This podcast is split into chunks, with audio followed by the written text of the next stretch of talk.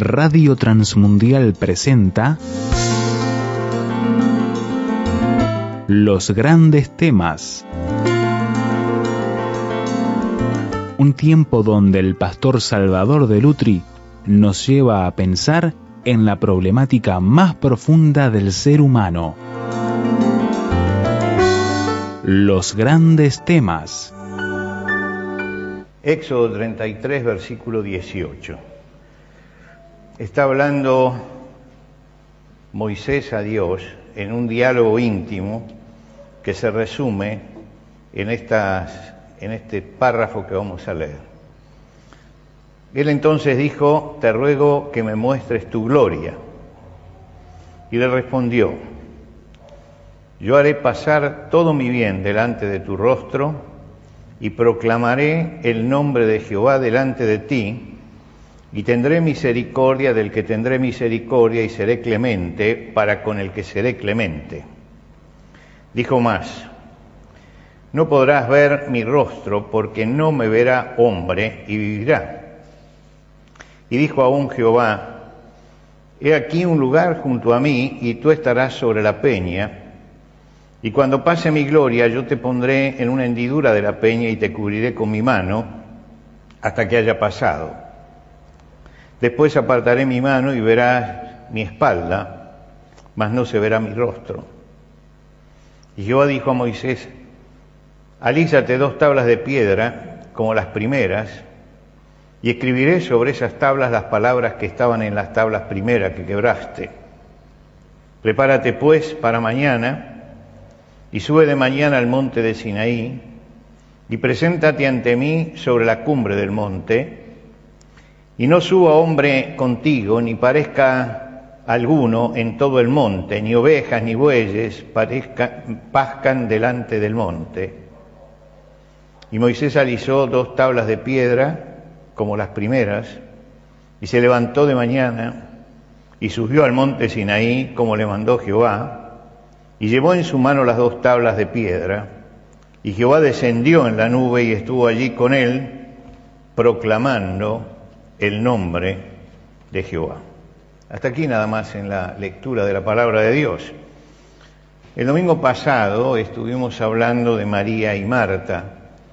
María y Marta como dos personajes que representan las dos actividades del cristiano el servicio en Marta, la actividad, y por otro lado María, el tratar de conocer a Dios.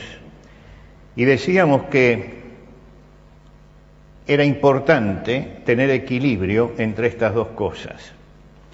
En una sociedad como la nuestra, tan agitada, es muy importante sobre todo lo que hace María, porque la sociedad nos exige lo que hace Marta permanentemente, la actividad permanente. Ahora, la importancia de este conocimiento de Dios es lo que sustenta, como dijimos, toda la vida espiritual. En el Antiguo Testamento hay un hombre deseoso de conocer a Dios, y era Moisés. Cuando el Señor habla por medio del profeta Oseas, dice, porque misericordia quiero y no sacrificios, y conocimiento de Dios más que holocaustos. Está diciendo que por encima de los ritos, de las ceremonias y de todo lo que los hombres hacen alrededor de la fe, lo importante es que uno conozca directamente al Señor, el privilegio del conocimiento. Para los cristianos solemos usar una frase que es yo conozco al Señor. Y ahora que conozco al Señor, antes era otra cosa, pero ahora que conozco al Señor. El asunto es cómo lo conocemos. ¿Cómo lo conocemos?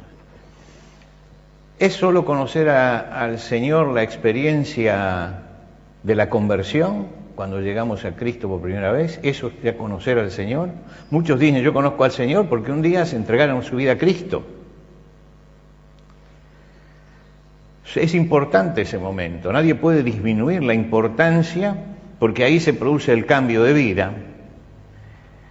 Pero el conocimiento de Dios no puede ser solamente el resultado de una experiencia que se produjo en el comienzo de nuestra vida espiritual, Tampoco puede ser algo intuitivo el conocimiento de Dios.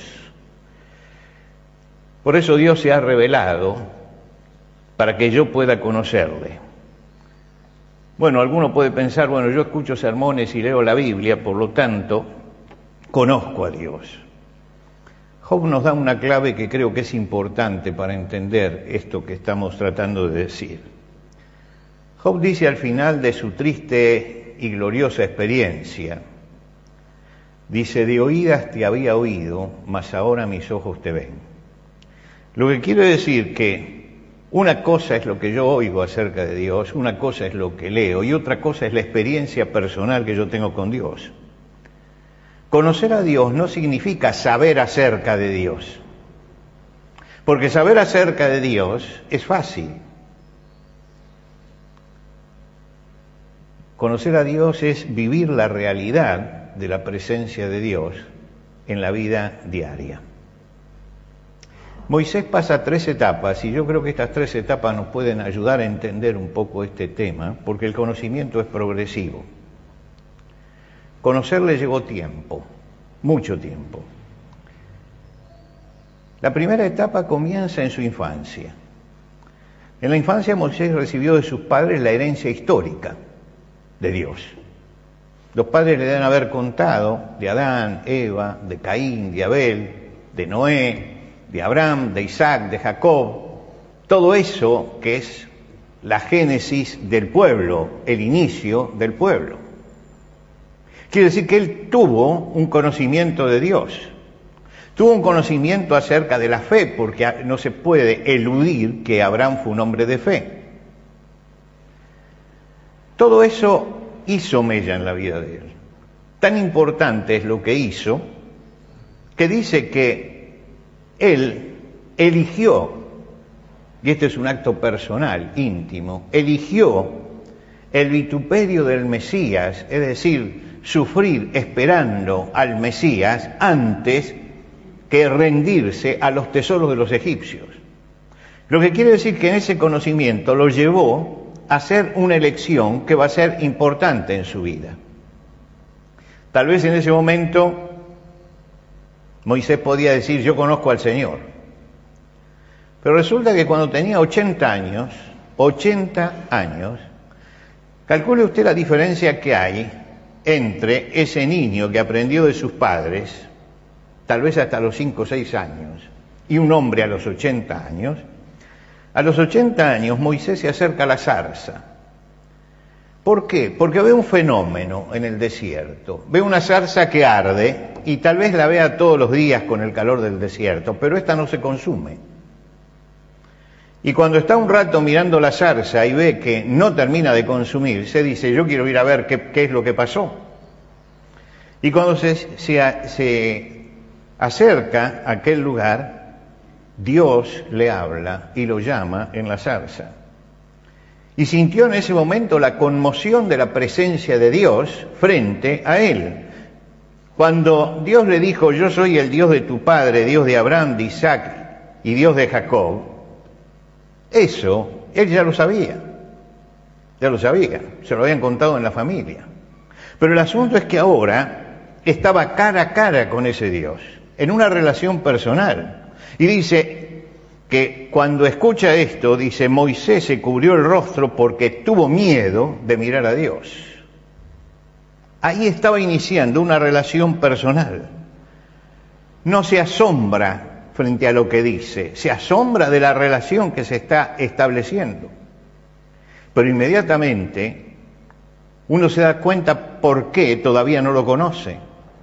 ¿Por qué? Porque lanza una cantidad de preguntas una cantidad de preguntas, está lleno de dudas acerca del poder de Dios, acerca de lo que Dios puede hacer, acerca de lo que Dios le quiere encomendar a él. No cree del todo en el poder de Dios. Todavía no lo conoce. Y porque no lo conoce quiere eludir la responsabilidad. No, envía el que tienes que enviar, pero yo no soy la persona. Moisés está asombrado frente a esto. ¿Quién es este Dios delante del cual estoy? ¿Quién es? ¿Y qué es lo que pide de mí? ¿Cómo debo conducirme delante de Él? ¿Cuál es el carácter de este Dios? Y entonces lanza la pregunta más importante que le hizo a Dios. Si ellos me preguntan, ¿cuál es su nombre? ¿Qué le digo? No hay que olvidarse que está hablando un hebreo. Para el hebreo el nombre era muy importante porque definía a la persona. Los padres le ponían a sus hijos nombres con un significado que hablara algo acerca de lo que esperaban o de la vida de ellos. Un poco en el nombre estaba la esencia de la persona y por eso cuando sucede algo traumático, grande, de cambio espiritual, se cambian el nombre. Jacob termina llamándose Israel. Saulo termina llamándose Pablo. Es decir, era típico que ese nombre tenía que representar lo que ellos eran. Por eso cuando él le pregunta cuál es tu nombre, no le está preguntando si lo tiene que llamar Jehová o lo tiene que llamar Alá o lo tiene que llamar, no sé, cualquier otro nombre. Le está diciendo cómo eres, cuál es tu carácter, qué quieres de los hombres, cómo actúas. Está declarando su ignorancia fundamental acerca de Dios. Necesito el nombre, necesito saber quién es, necesito conocer la esencia misma de Dios. Y la respuesta de Dios también es terminante. Dijo, yo soy el que soy. Ahora, yo soy el que soy. Fíjense ustedes la gran diferencia en cómo usamos nosotros la palabra soy. Cuando a uno le pregunta, yo soy fulano de tal, pero lo usamos también en pasado. Decimos, yo fui niño, cuando yo fui joven. Lo que quiere decir que ese soy va cambiando en el tiempo. Voy dejando ciertas cosas y ya no soy el niño, ya no soy el joven. Y hay un momento en que alguien va a decir, fue. ¿Por qué? Porque pasamos. Lo que quiere decir que nuestro ser es contingente. Estamos en el tiempo y desaparece. Cuando el Señor dice yo soy el que soy, le está diciendo yo soy el ser eterno, el que es eternamente. Moisés, tú eres porque yo soy. Lo tuyo es pasajero, lo mío es eterno. Yo soy el que le doy vida a todas las cosas, el que tiene vida en sí mismo. Yo soy el que sostengo el universo. A mí nadie me da la vida. Yo soy el autor de la vida. Yo soy el que realmente puedo decir yo soy. Yo soy. Y lo puedo decir en presente. No hay pasado en mí y no hay futuro. Yo soy porque soy eternamente. Es una gran respuesta la que le está dando a Moisés acerca de la esencia misma de Dios. Yo soy el eterno, el creador, el sustentador de la vida, el único que existe por sí mismo, el único que no puede decir se fue. Él es siempre. Después le va a dar los diez mandamientos y en los diez mandamientos va a marcar el carácter de Dios. Y los diez mandamientos, los primeros cinco mandamientos, nos marcan las obligaciones que tenemos para con Dios y allí nos habla mucho acerca de Dios. No te harás, no tendrás dioses ajenos delante de mí. Primer mandamiento. Segundo mandamiento, no te harás imagen ni ninguna semejanza de cosa que esté arriba en el cielo ni abajo en la tierra. No tomarás el nombre del Señor tu Dios en vano. Los mandamientos que son mis obligaciones para con Dios. Ahora, después vienen las que tengo con el prójimo. No matarás, no hurtarás, eh, no dirás falso testimonio, etcétera. Nosotros somos muy celosos en cuanto al segundo mandamiento. No te, no te harás imagen ni ninguna semejanza. No hay ninguna representación de Dios aquí. ¿Por qué? Porque los cristianos sabemos que Dios no se puede representar. Porque Dios es espíritu. Es en el Renacimiento donde algunos pintaron pero aclarando que lo que es es un símbolo para explicar algo. No es Dios, porque Dios es espíritu. Quiere decir que hay un celo justamente por eso, por cumplir el segundo mandamiento. Ahora, el primero es el más importante, porque el primero dice, no tendrás dioses ajenos delante de mí. Y puede ser que yo no me haga una figura de Dios, pero yo puedo tener un Dios ajeno, un Dios ajeno, un Dios hecho a mi medida. Y estoy transgrediendo el primero de los mandamientos. Adán y Eva eran monoteístas. Caín y Abel fueron monoteístas. Pero después la sociedad empezó a inventar lo que era Dios y ahí apareció el politeísmo. Y entonces se hacen representaciones de Dios. Hasta que llega un momento cuando comienza Occidente a ser lo que es. Los griegos ya confunden al hombre con Dios. Ya no vive Dios el Todopoderoso en el cielo, ahora vive en el Olimpo, en el monte. Y este Dios tiene los vicios de los hombres. Y se, empiezan a confundir. Hoy cuando un arqueólogo encuentra una estatua del, del, tiempo de los griegos, tiene que mirar alrededor para saber si es un dios o un hombre. Si tiene ciertas cosas que lo pueden, entonces digo es tal dios. Y si no, no sé. No sé. Le ponen un nombre cualquiera, pero nadie sabe, porque no se puede diferenciar Dios y el hombre. Ahora nosotros podemos hacer un Dios ajeno, un Dios a nuestra medida, y tener un Dios a nuestra medida. El apóstol Pablo, cuando escribe a los Gálatas, los Gálatas tenían su problema de judaizar, dice, antes, no conociendo a Dios, servíais a los que por naturaleza no son dioses. Ahora, más ahora, conociendo a Dios. Y yo creo que ahí se le enciende la lamparita Pablo y dice, pero estos están tratando de volver al judaísmo, están tratando de circuncidarse. Entonces les aclara y dice, más bien siendo conocidos de Dios. No sé si lo conocen tanto, porque si lo conocieran profundamente no estarían haciendo lo que hacen.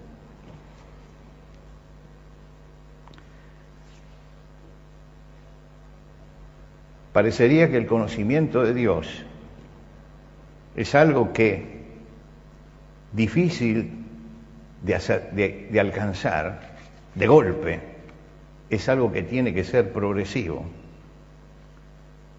Moisés, luego de la zarza, va a Egipto. En Egipto llegan las plagas. Las plagas muestran el poder de Dios. Y un día sube al monte y llega a la última etapa y le dice, te ruego que me muestres tu gloria. Primero lo recibió de la familia, después lo encontró en la zarza y ahora se da cuenta que a pesar de todo no lo conoce, quiero ver tu gloria quiero acercarme, cada vez más quiero estar cerca. Es decir, hay un acercamiento progresivo. Pablo conoce al Señor en Damasco, cuando el Señor lo derriba de la cabalgadura y, es conmocionada su vida espiritual. Hace tres viajes misioneros fundando iglesias, formando gente, pasa todas las vicisitudes de las persecuciones y ya en la última etapa de su vida escribe la carta a los filipenses.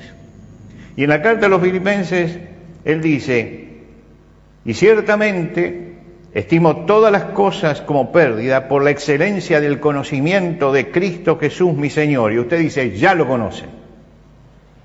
Y un párrafo más abajo dice, a fin de conocerle, como diciendo, todavía no tengo el conocimiento completo.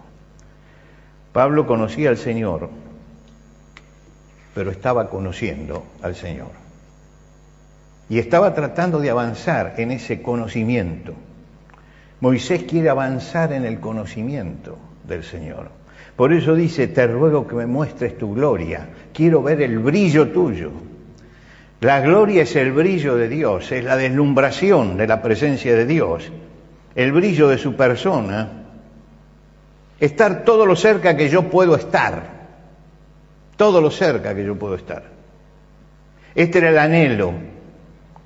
Bastó con que lo llamaran la zarza y que viera los milagros de Dios sacando al pueblo, para que empezara a decir, yo necesito estar más cerca todavía, lo más cerca que pueda. Y Dios le dice, pero no se puede todo, ¿eh? no se puede. No se puede. ¿Por qué? Con Celia visitamos en Sicilia el Etna, el volcán. La isla de Sicilia está presidida por un volcán, volcán tremendo que está arriba, famoso. Los antiguos la llamaban, decían que eran la fragua, era la fragua donde se gestaban las cosas, ¿no? Por las noches se ve el resplandor, porque es una olla que está hirviendo de roca líquida, 1600, 1700 grados. Dice, ¿quieren subir? ¿Quién no quiere subir? Sí, vamos a subir. Empezamos a subir, subir, subir, subir. Primero, primero con un coche, después un funicular, hasta que llega un momento que acá tiene que bajar.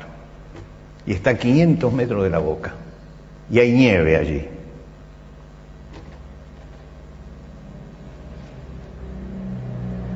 de acá en adelante no se puede pasar más. ¿Por qué? Cuando uno mira, allí ya no hay nieve. Empieza el calor en la tierra. Y si se llega al borde, el calor es abrasador. Hasta acá se llega. Hasta acá. Y Dios lo que está diciéndole es, hasta acá vas a poder llegar más que esto no. Y justamente habla con antropomorfismos, habla de su mano, habla de su espalda. Dios no tiene ni mano ni espalda. Es una figura lo que está poniendo. Pero dice, mira, vas a estar metido en la hendidura de una roca y yo voy a poner mi mano y no me vas a ver hasta que yo pase. Cuando pase, saque la mano y vas a ver mi espalda. Le está diciendo, vas a ver el reflejo de todo eso pero le da una orden muy precisa. Le dice, prepárate pues para mañana y sube de mañana al monte Sinaí. Y preséntate ante mí sobre la cumbre del monte y no suba hombre contigo. Preséntate delante de Dios. Los que tenemos años y hemos hecho el servicio militar sabemos lo que es presentarse preséntese a fulano de tal, preséntese al general o al teniente coronel o al sargento primero. Y uno tenía que llegar allí y ponerse a disposición, cuadrado, delante de él. Porque presentarse era someterse a la voluntad del otro, por eso se presentaba. Y Dios le dice, se presenta delante mío. Y Moisés tiene que ir y presentarse solo. Esto no es transferible, no es transferible, solo. Tienes que alejarte de todo hombre, absoluta soledad, es un asunto íntimo. Nadie puede interferir ni enterarse. Y dice que en ese momento la gloria de Dios pasó y él vio la gloria de Dios detrás, ¿eh? la estela, diríamos, del brillo de Dios, para no ser fulminado por Dios. Llegó hasta donde el hombre puede llegar. hasta ver humanamente el reflejo de la gloria de Dios. Cuando pudo dar el salto a la eternidad, entonces conoció como fue conocido, recién allí. Pero el esfuerzo este de llegar al conocimiento de Dios hasta ese punto nos habla de lo que significa la vida espiritual, buscar estar cerca del Señor y conocerlo cada vez más. Se quedó 40 días en el monte. Había tenido una experiencia única, intransferible. Por más que la contara, ¿quién iba a entender lo que él sintió y lo que vivió? Por lo tanto bajó para cumplir su tarea de siempre. Bajó del monte ya con las tablas nuevas y y el pueblo lo miró. Y él se dio cuenta que despertaba asombro y temor, porque algunos se alejaban. No sabían que el brillo de la gloria de Dios estaba en su rostro. El Señor nos llamó para que le conozcamos. Y espera de nosotros que el brillo de su gloria resplandezca en nuestra vida y muestre a los demás la gloria de Dios. Y eso se consigue solamente si nos presentamos delante de Dios en una entrega total si en soledad con Él nos acercamos hasta donde nos podemos acercar para que la gloria de Dios se refleje en nuestra vida. Y cuando salimos de esa presencia, no vamos a poder ni contar ni publicar absolutamente nada, pero el brillo de Dios se va a mostrar en nosotros y nuestra vida va a ser una vida que impacte por la presencia de Dios a quien nos vea. Y Dios lo que quiere es eso de cada uno de nosotros.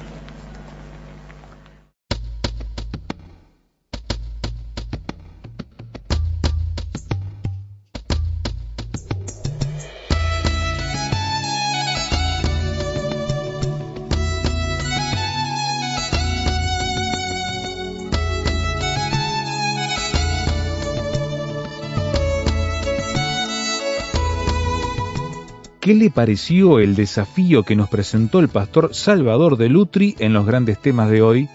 ¿Qué preguntas, aportes y discusión le gustaría compartir con nosotros? Déjelo saber a través del 091-610-610, SMS o WhatsApp. 091-610-610. Si está fuera de Uruguay, agregue el número en su libreta de contactos así, símbolo de más 598 91 610 610. La reitero, símbolo de más 598 91 610 610. Encuéntrenos también en el sitio web tierrafirme.rtm.org para escuchar los audios de este y los demás grandes temas.